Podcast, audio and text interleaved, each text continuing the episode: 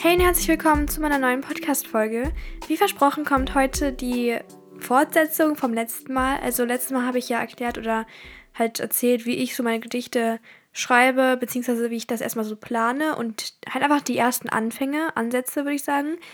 Und heute geht es dann weiter. Also heute kannst du dein Gedicht überarbeiten und dich erklären, wie man einen Rhythmus reinbringen kann oder halt einfach die Reime bildet. Also es muss sich ja nicht reimen, aber wenn man möchte. Genau, aber vorab möchte ich mich einmal ganz, ganz dolle bedanken. Und zwar gibt es ja jetzt aktuell diese Spotify-Rückblicke. Also da kann man sehen, welche ja, Leute auf Spotify man am meisten gehört hat oder welche Songs man am meisten gehört hat oder auch Podcasts. Und Super, super viele von euch haben mir halt einen Screenshot geschickt, dass mein Podcast auf Nummer 1 sozusagen bei denen war, also dass sie den am allermeisten dieses Jahr gehört haben, was mich halt richtig doll gefreut hat. Also ich habe so viele liebe Screenshots und Nachrichten bekommen und dann habe ich mir auch mal selber dieses, also diesen Rückblick angeschaut, den ich bekommen habe sozusagen von Spotify und da stand unter anderem, dass 1681 Leute meinen Podcast am meisten gehört haben. Also 1681 Leute haben die meiste Zeit meinen Podcast gehört. Und ich kann mir das einfach so schwer vorstellen. Außerdem haben wir es dieses Jahr das erste Mal in die Charts geschafft. Also am 16. April bin ich in die Charts gekommen und zwar auf Platz 20 in der Kategorie Freizeit und Hobbys. Und das war auch so ein Meilenstein. Ich habe mich da mega drüber gefreut. Ja, dieses Jahr ist einfach viel passiert, also was den Podcast betrifft. Und ich bin umso motivierter fürs nächste Jahr. Also ich habe schon einen Beitrag gepostet auf dem Bahn- und You-Account und da haben ganz viele kommentiert, dass wir es im nächsten Jahr über Platz 20 schaffen. Also mal schauen, wie weit wir es bringen. Aber ich finde Platz 20 schon mal sehr toll. Und ich bin gespannt, ob wir nächstes Jahr vielleicht noch mal ein bisschen mehr aufsteigen oder wenn nicht, ist es auch nicht schlimm, aber mal sehen. Ja, dafür wollte ich mich auf jeden Fall bedanken. Es geht jetzt aber auch los mit der richtigen Folge. Erstmal möchte ich mit dir den groben Aufbau eines Gedichts durchgehen, also einfach nochmal so ein bisschen Wiederholung. Und zwar, ein Gedicht besteht ja immer aus Strophen, also manchmal hat man mehrere Strophen und meistens bestehen die so aus vier Versen. Also ein Vers ist übrigens eigentlich wie eine Zeile. Bloß bei einer normalen Zeile, wenn man so, eine, so einen Text schreibt oder so, dann schreibt man ja bis zum Ende, also bis es keinen Platz mehr gibt. Aber bei einem Vers, da ja, macht man halt immer Absätze, wenn man es halt schön findet oder wenn es halt schön klingen soll. Also das deutet auch irgendwie so kleine Pausen beim Lesen an und deswegen schreibt man bei Gedichten nie bis zum Ende der Zeile. Deswegen heißt es halt auch nicht Zeile, sondern Vers. Ich werde jetzt gleich so ein paar Sachen vorlesen, die halt als Regeln bezeichnet werden in Gedichten, aber ich finde, Gedichte sind Kunst und da muss man nach keinen Regeln gehen. Also ich mache da voll oft auch einfach meinen Kram. Also einfach nach Gefühl und dann klingt es auch super.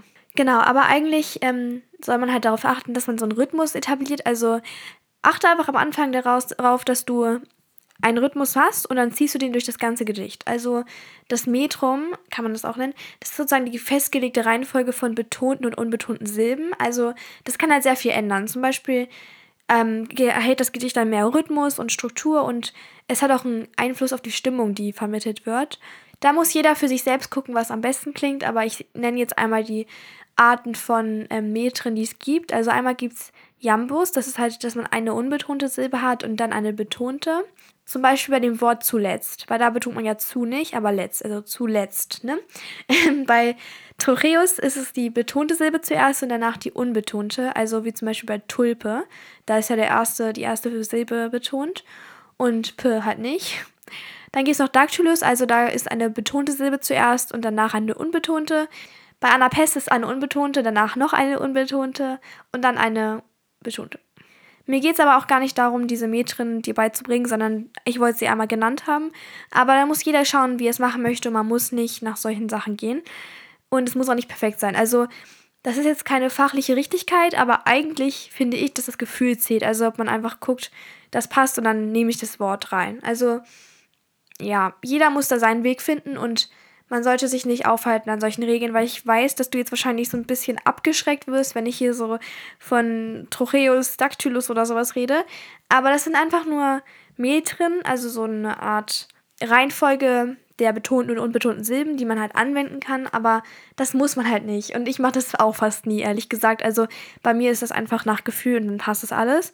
Also ich gehe meistens halt so vor, dass ich einfach laut lese. Also um ein Gedicht perfekt zu machen oder dass es halt schön ist, muss man es immer wieder laut vorlesen und dann merkt man, okay, das klingt scheiße. Das ändere ich jetzt nochmal um.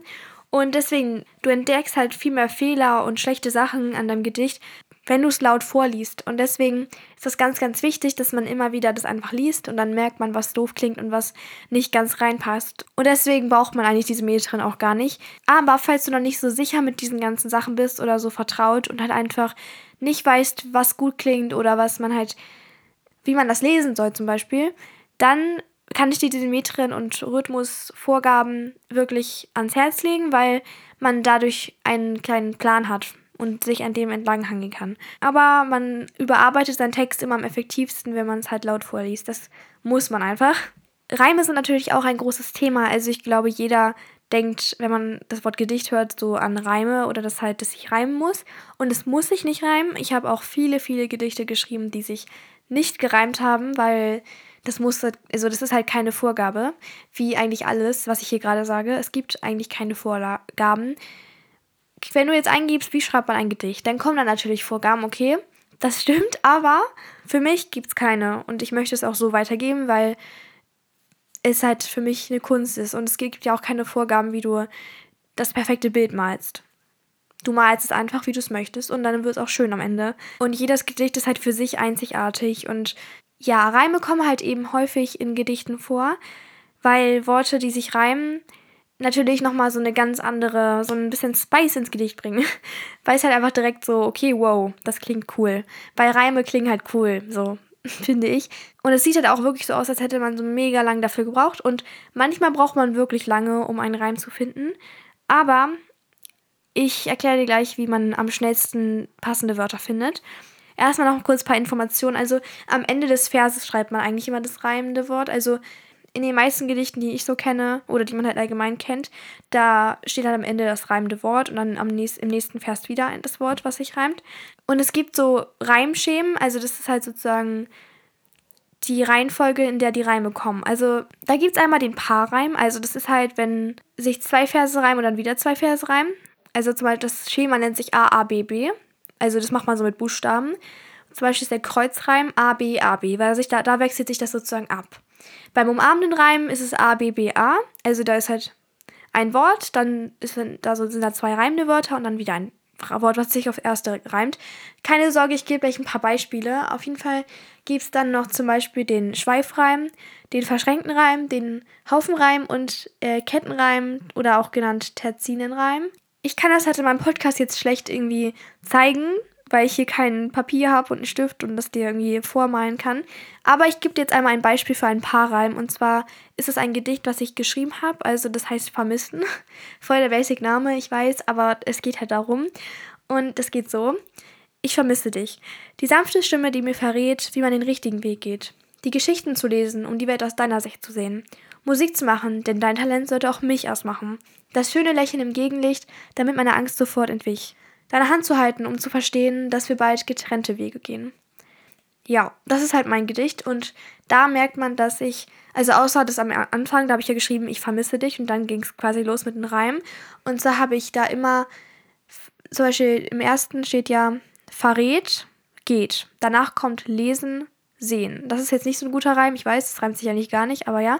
Dann machen und ausmachen, Gegenlicht und entwich und verstehen und gehen. Also es reimt sich immer direkt das nächste, sozusagen. Das ist halt ein paar Reim, wo halt immer direkt nacheinander die Reime kommen.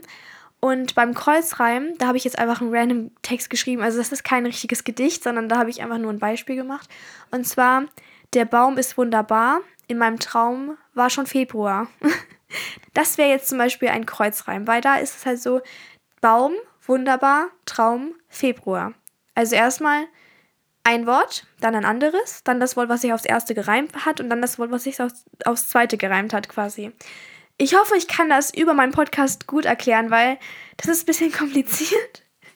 ähm, es sollte jetzt auch eigentlich nur so ein kleiner Input sein. Jetzt geht es halt weiter, wie man gute Reime findet. Ich mache das immer online und zwar gibt es eine Website, die heißt wasreimtsichauf.de und da kannst du einfach ein Wort oben eingeben und dann kommen da alle Sachen, die sich darauf reimen. Das ist halt, das ist wirklich mein Leben. Diese Website das ist eine meiner meistbesuchten Internetseiten überhaupt, weil ich bin manchmal ein bisschen zu faul, so die ganze Zeit zu überlegen, was sich reimt. Und ach, diese Seite ist Gold wert, wirklich. Guck da einfach mal vorbei. Das ist wirklich der Hammer. Ja, wie begeistert ich von dieser Seite bin. Nee, aber es ist wirklich mega toll und ähm, du kannst da halt einfach irgendwelche Reime eingeben. Genau. Oder gib's einfach bei Google ein, was reimt sich auf und dann das Wort. Das kommt dann auch raus. Aber genau, diese Internetseite kann ich dir wärmstens empfehlen. Und wenn du kein Gerät zur Verfügung hast, dann geht's auch anders. Und zwar nimmst einfach einen Zettel, schreibst das Wort auf, was du halt brauchst, und dann tauschst du den Anfangsbuchstaben immer aus. Ein Beispiel davon ist Leben. Wenn du jetzt das Wort Leben haben möchtest und dafür einen Reim suchst, dann wechsel einfach den Buchstaben, den Anfangsbuchstaben aus, also L. Dann machst du statt L H, zum Beispiel heben. Oder statt H nimmst du G, geben. Und statt G nimmst du B, beben. Also da findest du halt wirklich ganz viele Reime, einfach wenn du den ersten Buchstaben austauscht. Und so kommt man auch auf gute Reime. Ein weiterer Tipp für ein gutes ähm, Gedicht sind Metaphern. Und eine Metapher ist, falls du es nicht weißt, ein Ausdruck, bei dem du halt ein Wort aus einem eigentlichen Zusammenhang ja in einen anderen überträgst. Also, ich mache jetzt mal ein Beispiel. Und zwar eine Metapher, die wir alle kennen, ist jemandem das Herz brechen. Das ist schon mittlerweile so ein typischer Ausdruck, der schon gar nicht als Metapher mehr gilt eigentlich, aber wenn man drüber nachdenkt, ist es ja nicht so, dass man einer Person wirklich das Herz zerbricht, also das echte Herz. Aber das sagt man halt, wenn man jemanden verletzt. Oder zum Beispiel eine Person trägt eine rosarote Brille. Das sagt man ja, wenn man so verliebt in jemanden ist. Aber eigentlich trägst du ja auch keine rosarote Brille. So, aber das sagt man halt, weil man ja, also wenn man auf jemanden steht, dann sieht man die Person ja anders. Sozusagen zu, durch die rosarote Brille eben. Und man nimmt die halt ganz anders wahr. Manchmal sieht man sie auch viel schöner. Also ich glaube, wenn man so auf einen Jungen steht zum Beispiel, dann findet man ihn viel hübscher als andere Mädchen den finden. Also ich glaube, man versteht, was ich meine. Und Metaphern machen halt ein Gedicht einzigartig und die Gedichte, wo man so nachdenkt oder wo man halt nicht direkt checkt, worum es geht, da werden meistens Metaphern eingebaut, weil Metaphern natürlich nicht direkt verständlich sind, weil man halt es einfach ein bisschen anders verpackt. Aber das klingt halt erstens schön und man kommt nicht drauf, was gemeint ist. Also man muss erstmal überlegen, okay, was meinte der Schriftsteller jetzt eigentlich? Was, was will er mir jetzt sagen? Genau, also Metaphern sind wirklich mega, mega cool. Und meine meisten Zuhörer auf diesem Podcast sind sehr jung. Und deswegen kann ich mir auch vorstellen, dass manche das Thema Metaphern noch nicht in Deutsch hatten. Also das hat man, glaube ich, in der siebten Klasse oder so. Also sowas bei mir zumindest. Und deswegen, wenn du dich noch nicht so mit Metaphern auskennst, dann entweder arbeitest du einfach ohne Metaphern oder du guckst dir noch mal ein paar Sachen im Internet an, weil das Internet hat mir auch so viel beigebracht. So, man kann es auch sehr negativ nutzen. Also ich finde, es gibt so viele Faktoren am Internet, die einem viel das verderben können und einen auch in der Entwicklung aufhalten. Weil es gibt Menschen, die posten so eine Scheiße im Internet und junge Kinder wie wir oder junge Teenager wie wir gucken sich das an und identifizieren sich damit oder sie wollen genauso sein wie diese Person. Das Internet erzieht uns eigentlich schon quasi mit, weil man guckt so viel in sein Handy oder in sein iPad, in sein Laptop und sieht halt, was die Leute da machen. Also die Influencer. Und viele verbringen halt mehrere Stunden damit, zu gucken, was die anderen machen. Und deswegen haben auch Influencer eine Vorbildfunktion, ob sie es wollen oder nicht. Weil es gibt ja auch Influencer, die sagen, ja, ich habe ja nie gesagt, dass ich ein gutes Vorbild sein möchte. Hast du vielleicht nicht gesagt, aber wenn du etwas postest und weißt, dass kleine Kinder das gucken, dann solltest du auch reif genug sein, um damit umzugehen. Und wenn du dazu nicht bereit bist, ähm, das Richtige weiterzugeben oder ein gutes Vorbild zu sein, dann solltest du Social Media vielleicht einfach löschen oder den Account löschen, weil mittlerweile sind halt einfach viele Kinder auf diesen Plattformen unterwegs und du beeinflusst sie sehr stark. Das wollte ich nur kurz einmal loswerden, aber worauf ich jetzt hinaus wollte, ist, dass es auch sehr viele Erklärvideos gibt und Videos, aus denen du viel lernen kannst. Und gib einfach mal auf YouTube ein Metaphern oder was ist eine Metapher oder einfach auf Safari eingeben. Da kommen Erklärungen und Beispiele und alles Mögliche und man lernt sehr viel daraus. Und auf Social Media gibt es ebenfalls auch gute Inspirationen. Also zum Beispiel auf Pinterest findest du ganz, ganz tolle Gedichte, sowohl auf Deutsch als auch auf Englisch. Und auf Instagram auch. Und ich kann dir auch ein paar Bücher empfehlen, die du lesen könntest, um dich ein bisschen inspirieren zu lassen. Und die sind zwar alle auf Englisch, weil ich finde, also ich habe bisher noch kein gutes Deutsches gefunden, aber ich habe Pillow Thoughts gelesen, also davon gibt es ganz, ganz viele Teile. Und ich habe die ersten beiden. Also das ist halt, da sind ganz viele englische Gedichte drin ne, von einer Autorin, die heißt Courtney Peppelnell oder so. Ich weiß nicht, wie man das ausspricht. Die hat auch einen Instagram-Account und ansonsten Swimming Lessons, das habe ich zu Ostern bekommen.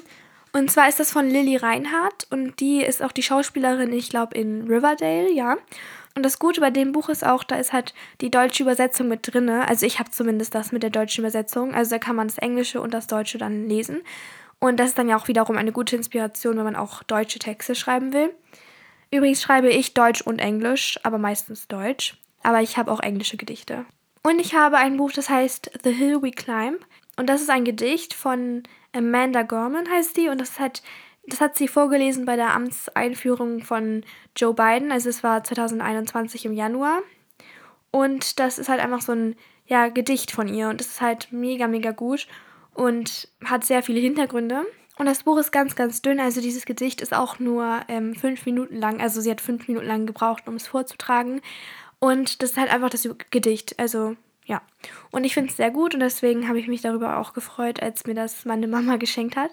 Falls du noch irgendwelche guten Bücher kennst, kannst du mir jederzeit gerne per DM schicken. Also ich heiße auf Insta Banus-Journal oder auf dem Banu und You-Account. Also da ist die Wahrscheinlichkeit auch höher, dass ich die Nachricht sehe, weil da sind meine DMs leer. Ich gucke alle durch, also alle. Und da sehe ich halt wirklich jede einzelne Nachricht. Genau, und der allerletzte Tipp, den ich dir jetzt für dein Gedicht noch geben möchte, ist, dass du dir Zeit lässt. Also gib dem Text Zeit und komm morgen wieder darauf zurück, weil oft ist es auch so, dass man manchmal so eine kleine Schreibblockade hat und einfach nichts mehr Gutes bei rauskommt. Und deshalb musst du wirklich ein paar Tage lang es einfach mal ruhen lassen und dann kommen dir wieder neue Gedanken in den Sinn, die da gut reinpassen oder du hast auf einmal eine ganz andere Perspektive auf den Text bekommen. Also so geht es mir zumindest und ich finde es ganz, ganz wichtig, dass man sich mal eine Pause dafür gibt und dem ganzen Prozess einfach ein bisschen Zeit gibt. Okay, das war es jetzt eigentlich schon. Ich hoffe, dir hat diese kleine Mini-Reihe gefallen. Also halt wie ich Gedichte vorbereite und schreibe. Das waren jetzt zwei Teile. Also falls du den ersten jetzt noch nicht angehört hast, dann mach das vielleicht am besten nochmal. Falls du jetzt mit Hilfe von diesen beiden Podcast-Folgen ein Gedicht geschrieben hast, würde ich mich total darüber freuen, das mal zu sehen. Also falls du bereit bist, das Gedicht zu teilen, kannst du es mir entweder schicken, dann würde ich es auch nicht weiter veröffentlichen. Oder du teilst es auf Instagram als Beitrag und markierst mich darunter. Und dann reposte ich es auf jeden Fall in meiner Story. Also das verspreche ich dir. So, das war's jetzt. Ich wünsche noch einen wunderschönen Tag und dann hören wir uns bei der nächsten Folge. Bye, bye!